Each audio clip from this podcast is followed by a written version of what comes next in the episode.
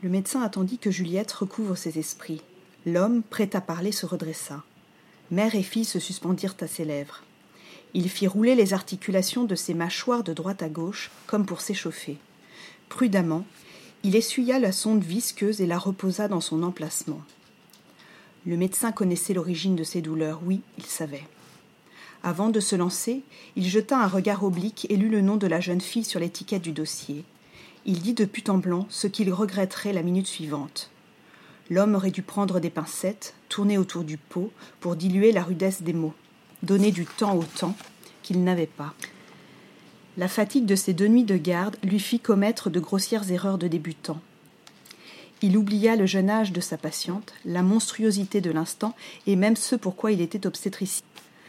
Frontal, il nia le déni. Félicitations, mademoiselle Conti, vous êtes enceinte et votre bébé arrive. Je vais vous ausculter pour connaître l'ouverture de votre col et la position du bébé. Vos contractions sont déjà très rapprochées. Il fallait qu'il soit fou pour croire possible une plongée dans son entrejambe pour dénicher un bébé imaginaire. Il croisa à cet instant le regard d'animal traqué de l'adolescente et sut qu'il était la flamèche de l'incendie qui couvait. Félicitations.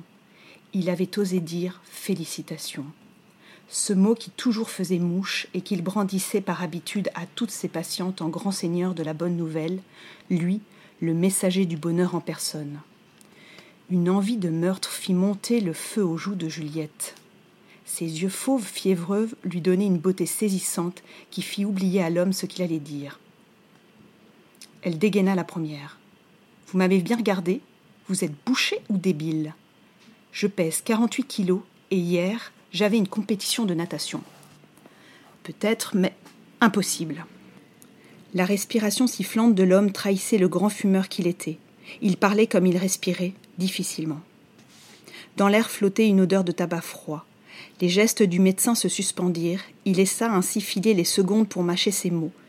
Il voulut réparer le fiasco de son entrée en matière, mais il était trop tard pour mieux réfléchir. Agnès, qui était restée en retrait, s'approcha enfin sur la pointe des pieds et vint s'asseoir sur un bout du lit. Du mouvement décidé de celui qui sait, l'obstétricien fit pivoter l'écran dans la direction de la mère et de la fille. Il prit un ton professoral. D'accord, c'est assez rare, mais parfois le bébé se cache le long de la colonne vertébrale. C'est pour cela que vous n'avez pas de ventre ni de rondeur. J'ai eu du mal à le trouver car il est très loin derrière votre ceinture abdominale. Vos intestins font barrière, mais le bébé est bien là. Regardez. Il indiqua de manière évasive une forme plus claire dans son cocon noir, comme suspendu dans l'espace. L'enfant, arrivé à terme, n'apparaissait qu'en partie sur l'écran. Il était impossible à Juliette de se le représenter dans sa globalité. La lycéenne ne savait pas lire dans les dégradés de gris les courbes de la tête, des jambes ou des bras de l'enfant. L'obstétricien avait beau expliquer, Juliette ne comprenait toujours pas à qui appartenait le bébé sur l'écran.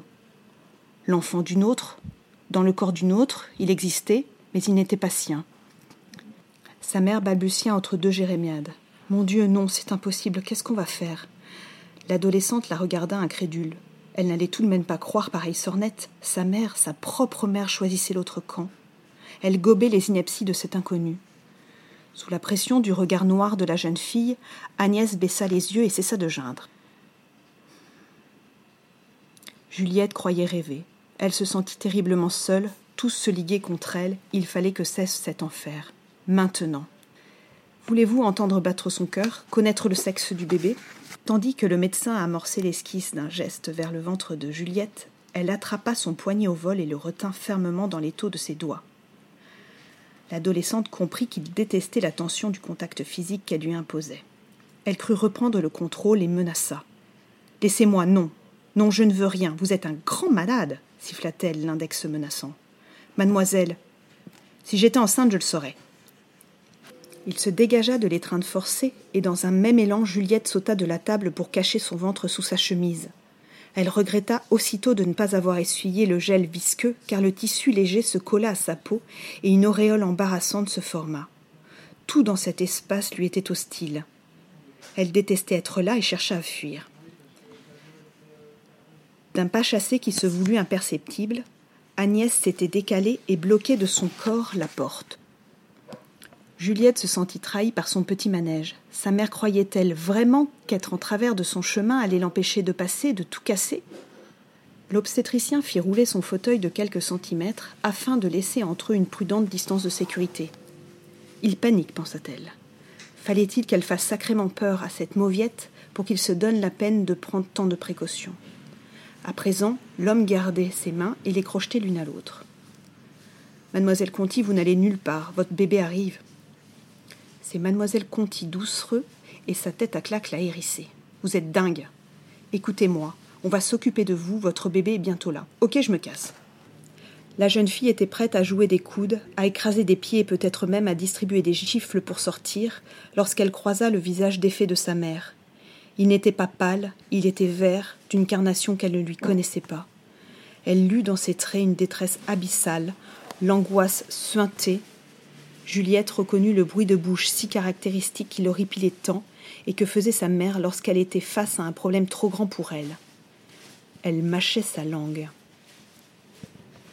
Agnès se redressa pour se donner le peu d'assurance qu'elle n'avait pas, et d'une main tremblante, elle désigna sur l'écran le profil de l'enfant. Elle aida sa fille à réaliser. Juliette, ma chérie, regarde, c'est l'enfant qui est en toi, tu es enceinte et tu vas accoucher. Maintenant, articula l'obstétricien afin d'enfoncer le mot dans son crâne.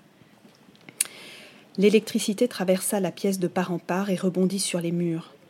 Maintenant, Juliette ne parvint pas à déglutir, c'était bien plus que ce qu'elle pouvait assimiler.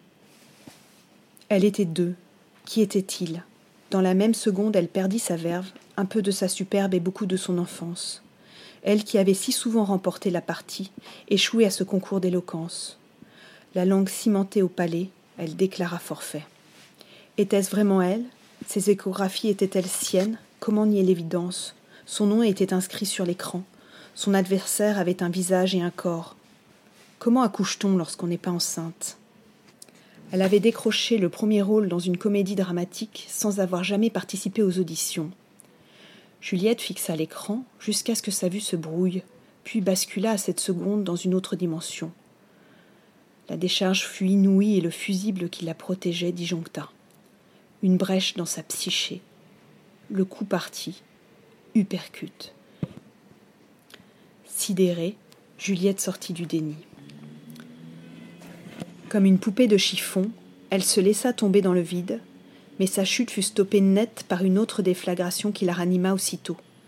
Une nouvelle crise montait et la broyait. La lycéenne souffrait, il fallait agir. Derrière elle, une femme prononça des mots gros contraction, travail et dilatation.